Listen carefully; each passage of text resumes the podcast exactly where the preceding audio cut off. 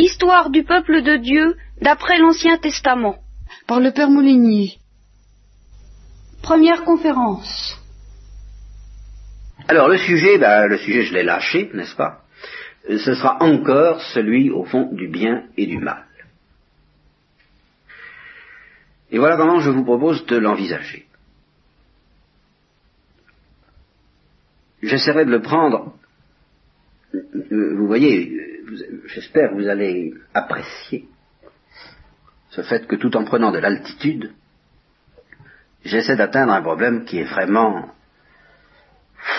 mais au cœur de toutes les bagarres qui ont encore lieu dans l'Église et hors de l'Église au sujet du message chrétien.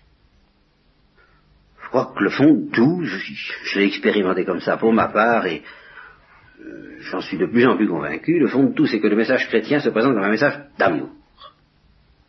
Hein, Dieu est amour. Et Dieu nous aime, et il nous aime infiniment, et il est mort pour nous le prouver, enfin voilà, tout ça, quoi. Bon. Et il nous invite à une confiance infinie, aveugle et totale dans l'amour miséricordieux, on n'a jamais trop de confiance dans le bon Dieu tout-puissant miséricordieux, etc. Bon. Dans ces conditions, nous, normalement, hein, faut, faut, être, faut être honnête. Qu'est-ce qu'on attendrait de la part d'un monde gouverné par un Dieu qui se présente comme un Dieu d'amour? Eh bien, on attendrait que le mal n'existe pas. Il hein, faut, voir les choses comme elles sont. On attendrait que le mal n'existe pas. Et ça ramène au problème de l'année dernière, vous voyez. Mais je vais, vous allez voir que je vais essayer de l'attaquer d'une manière un peu différente, mais c'est quand même bien le problème de l'année dernière. Nous attendrions que le mal n'existe pas, ou tout au moins qu'il disparaisse un jour définitivement. Ça, alors là, ça irait. Et c'est dans ce sens que les religions comme la religion hindoue, qui nous enseignent cela, qu'un jour le mal disparaîtra définitivement, sont manifestement, à certains égards, à l'égard de toute une pente du cœur humain et de notre cœur humain et du mien, plus séduisantes que le christianisme. Il faut tout de même voir les choses en face. Si l'amour doit triompher, c'est tout de même un thème fondamental du, christianisme, l'amour triomphe. Bon, ben, qu'est-ce que ça veut dire? Ça veut dire, on se dit, bah, à première vue, nous, dans notre bêtise, hein, ça veut dire que le mal va disparaître. Et puis on apprend, ben non, il ne va pas disparaître une partie, une portion de, ténèbres subsistera éternellement. Voilà ce que l'Évangile dit, là où il y aura des pleurs et des grincements de et puis euh, il présente ça manifestement comme éternel. Je vous chercherai les textes si vous le voulez, euh, ça me paraît difficile d'y échapper. C'est à prendre ou à laisser, vous J'estime que le problème est assez sérieux pour qu'on se pose la question d'être chrétien ou de pas être chrétien, mais je n'estime pas, je peux pas, je vous l'ai dit cent fois et je suis obligé de leur dire une fois de plus et ça m'amuse pas. D'ailleurs, parce que je voudrais bien que ce soit autrement, on ne peut pas être chrétien et puis escamoter cette affaire-là. Si on ne veut pas du mal, ben faut se faire un doux, quoi. Hein si on veut qu'il disparaisse définitivement, euh, je sais pas moi, faut trouver autre chose, quoi, ou une philosophie, euh, sagesse, n'importe quoi, tout ce qu'on voudra, il ne faut pas être chrétien. Le christianisme proclame bien que l'amour triomphera du mal, oui, n'est-ce pas Que Dieu, en sens que Dieu enchaînera euh, les ennemis de la lumière et de l'amour euh, pour l'éternité, et puis qu'ils ne pourront plus nuire, oui, d'accord. Mais qu'ils disparaîtront, que ça disparaîtra, que ce sera tout amour partout, non, le christianisme n'enseigne pas ça. Et pourtant, le christianisme prétend bien le message de l'évangile, nous voilà dans les profondeurs de l'évangile tout de suite, vous voyez, de dire, ben, c'est une religion de tout amour. Ben, euh, nous, c'est pas ça qu'on attendrait, hein, voilà. Vous, voilà le problème. Ben, le, voilà, notre problème. Vous voyez que c'est pas purement essentiellement, c'est pas purement et essentiellement le problème du mal. C'est pas seul, c'est pas le problème du mal que je pose là. Justement, c'est ce que, là, il y a deux ans, j'ai fait le problème du bien. L'année dernière, j'ai fait le problème du mal. Cette année, c'est pas exactement le problème du mal, ni uniquement le problème du bien. C'est ceci. Dans une religion, dans un message, qui se présente comme nous offrant et nous assurant le triomphe intégral, total, absolu, illimité de l'amour et du bien, comment le mal peut-il encore subsister et d'une certaine manière pour toujours dans l'enseignement de cet évangile. Voilà le problème exact. Et la réponse chrétienne, euh, dans la mesure où il y a une réponse, et je vais vous dire que, je vais vous dire justement que, dans une certaine mesure, il n'y a pas de réponse. Mais dans une certaine mesure, il y en a tout de même une. En tout cas, on nous en promet une pour l'éternité. C'est-à-dire que quand nous verrons Dieu, alors là, nous comprendrons, nous verrons, nous serons apaisés et intellectuellement et affectivement touchant ce problème. Mais alors, pourquoi est-ce que nous serons apaisés C'est ça qu'il faut bien voir. Pourquoi est-ce que nous serons apaisés touchant ce problème Parce que nous verrons vraiment le bien. Nous verrons vraiment ce qu'est l'amour. Et alors, l'idée que j'essaierai de vous faire comprendre, mais euh, j'essaierai de vous la faire comprendre à deux plans, et il est très important de retenir que je vous le ferai comprendre à deux plans, et qu'il y aura une série d'instructions pour chaque plan, justement. Soit celle de l'initiation à l'évangile et celle de la théologie. Théologie, philosophie. C'est que si ça nous traumatise, si le mystère du mal nous heurte, et si nous voyons une, nous avons l'impression d'une incompatibilité entre ce message d'amour et la présence du mal, c'est parce que nous ne savons pas vraiment ce que sont l'amour et le bien. C'est parce que notre idée de l'amour et du bien est encore ténébreuse. Ça, c'est le fond de la réponse. Il n'est pas possible. Vous comprenez, s'il y avait vraiment une opposition entre le bien et le mal, une opposition telle que le mal doit disparaître, ben, il est évident que le mal disparaîtrait.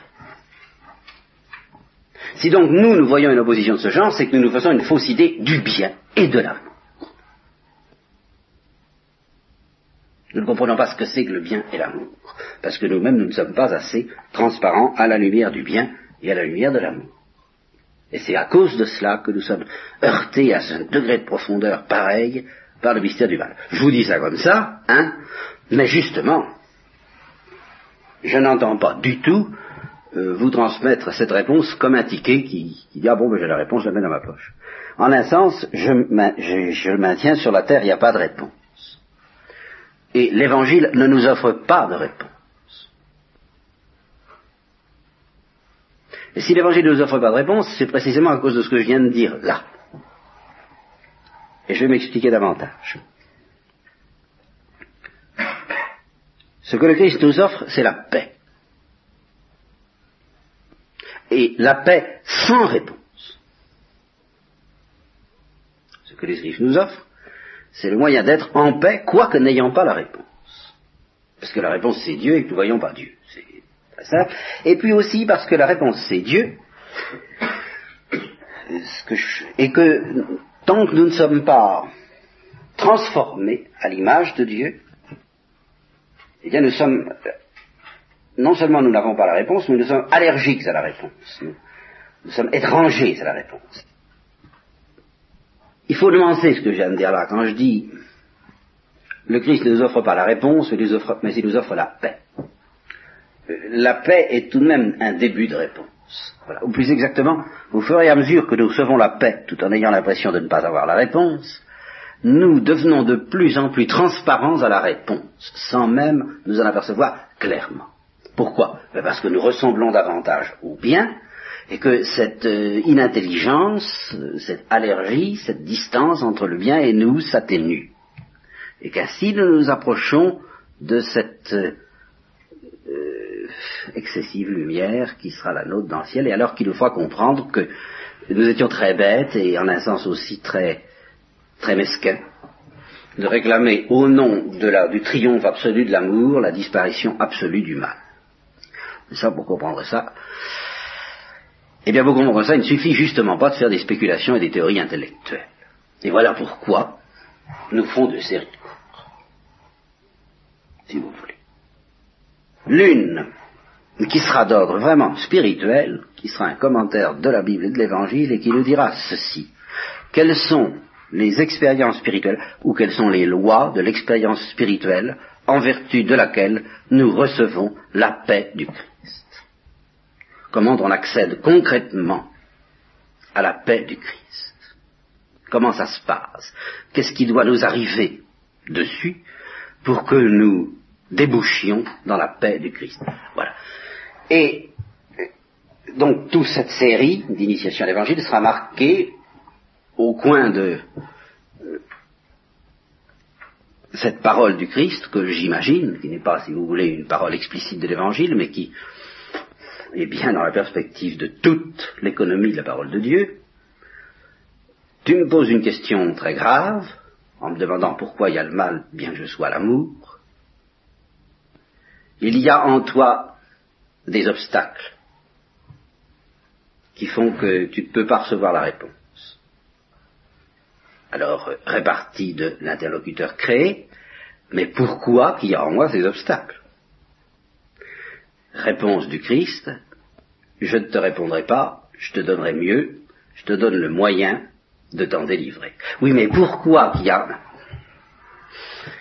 je te donne le moyen de t'en délivrer, et, la première règle pour t'en délivrer, c'est de ne pas chercher à comprendre pourquoi ils sont là.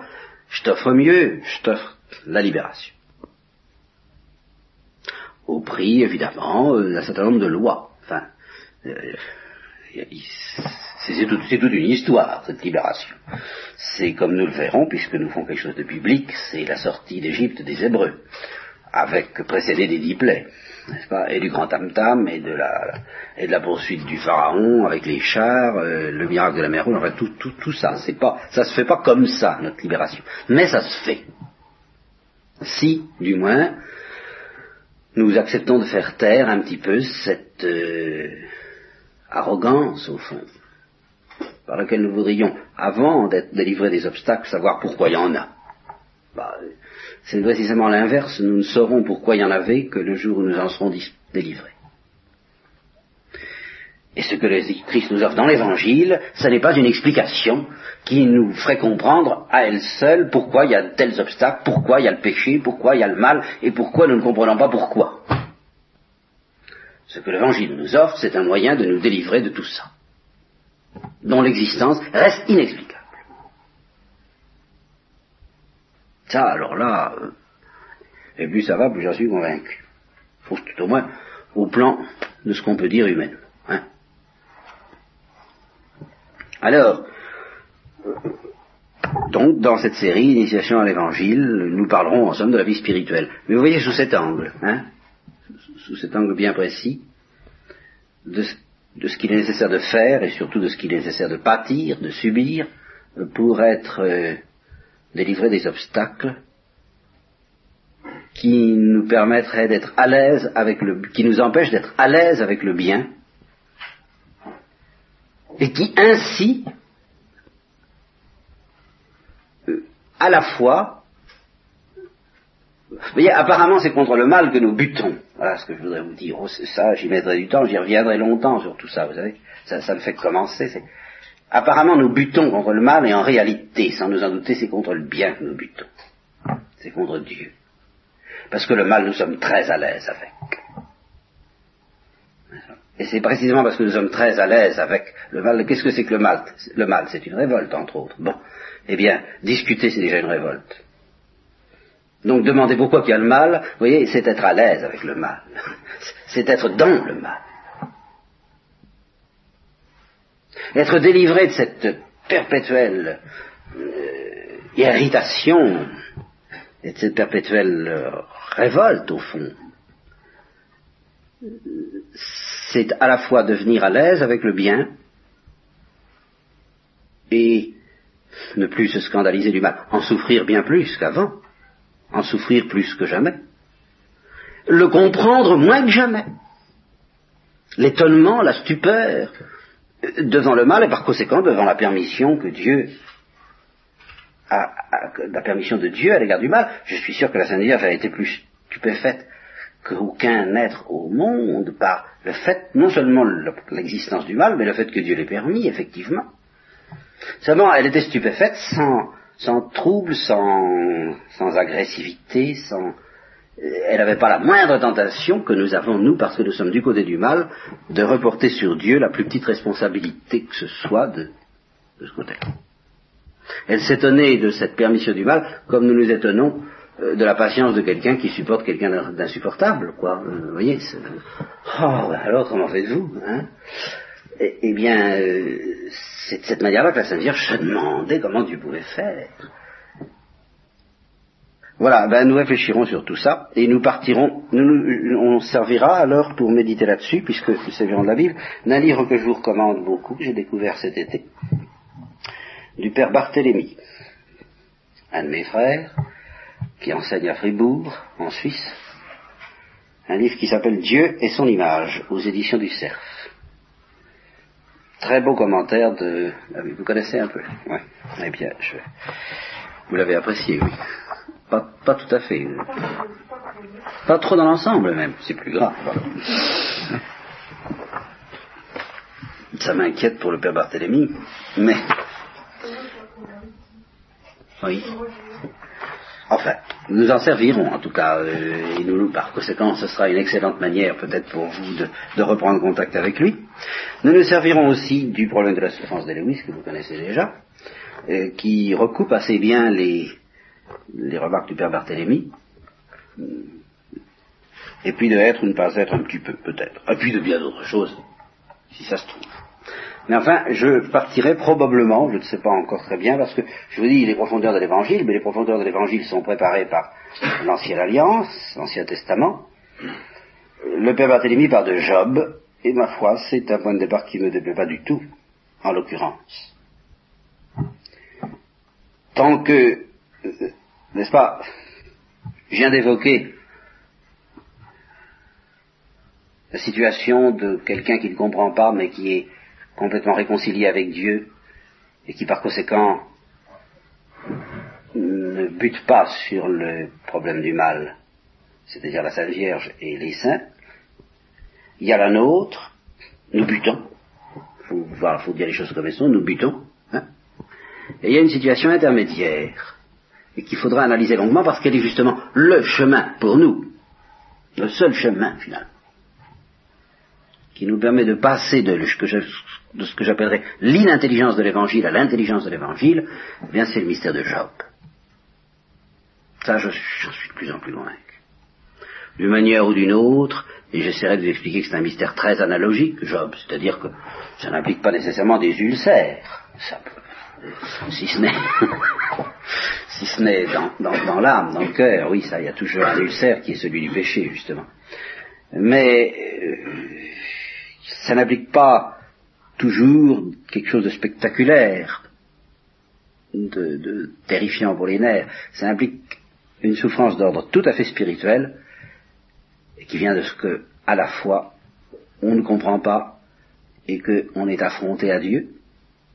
Nous essaierons de décrire, nous essaierons de voir, de voir ça d'un peu plus près avec, en suivant un peu le livre lui-même et le Père Barthélemy, il nous aidera.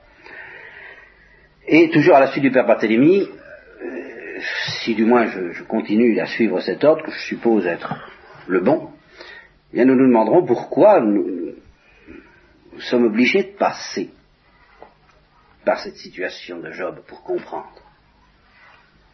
Mais seulement une fois que nous aurons vu la situation. Je veux dire par là, ce que nous dirons après avoir parlé du Job, c'est quelque chose que je ne vous dirai qu'en tremblant, d'une certaine manière. En ce sens, que aussi bien pour moi que pour vous, ce que je dirai après le livre de Job est quelque chose que nous ne pouvons, qui ne sera vraiment satisfaisant pour nous que quand nous aurons traversé la réalité du mystère de Job. Voilà. En attendant, puisque j'admets que ce n'est pas fait, ben, ça ne peut pas être vraiment satisfaisant c'est là où justement, ce sont des explications, si on veut, mais ce sont des explications qui n'expliquent pas vraiment, qui nous laissent sur euh, notre faim et quelquefois sur notre irritation. Et c'est dans la mesure même où ça se nous laisse sur notre irritation que ça peut servir à alimenter alors la situation de Job, le mystère de Job en nous, dans notre cœur. C'est ce mystère-là par lequel nous déboucherons dans la paix. C'est ça que j'essaierai de vous expliquer longuement. Et j'essaierai de vous expliquer aussi, mais alors, je vous dis, là, il faut déjà sortir un peu, il me semble, du mystère de Job pour le comprendre bien, pourquoi Job souffre tant, et pourquoi nous souffrons tant. C'est dû à ce que le Père Barthélemy appelle les hallucinations d'un cœur crispé. Ce fait que, ayant l'image de Dieu dont vous parliez tout de suite s'étant perdue en nous, à la suite du péché, et ayant été remplacée par une caricature, Nous étions l'image de Dieu et nous sommes devenus la caricature de Dieu. Voilà. Alors, comme nous ne pouvons contempler Dieu qu'à travers ce reflet qu'il a mis en nous, au lieu de contempler, quand nous pensons à Dieu, au lieu de penser à Dieu, nous pensons à une caricature. Et nous projetons en Dieu toute, toute la mesquinerie qui est en nous, toute la cruauté qui est en nous, toute l'injustice qui est en nous. Alors évidemment, ça va très mal.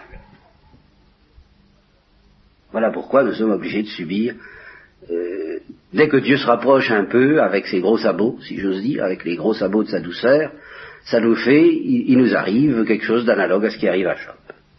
Ça, déclenche en nous à la fois un affolement et une irritation extrême, parce que nous sommes dans l'hallucination d'un cœur crispé. Voilà. Alors nous essayons d'expliquer tout ça, voyez, euh, et, en partant, nous appuyant sur la Bible, c'est ça l'avantage de ce genre de méditation.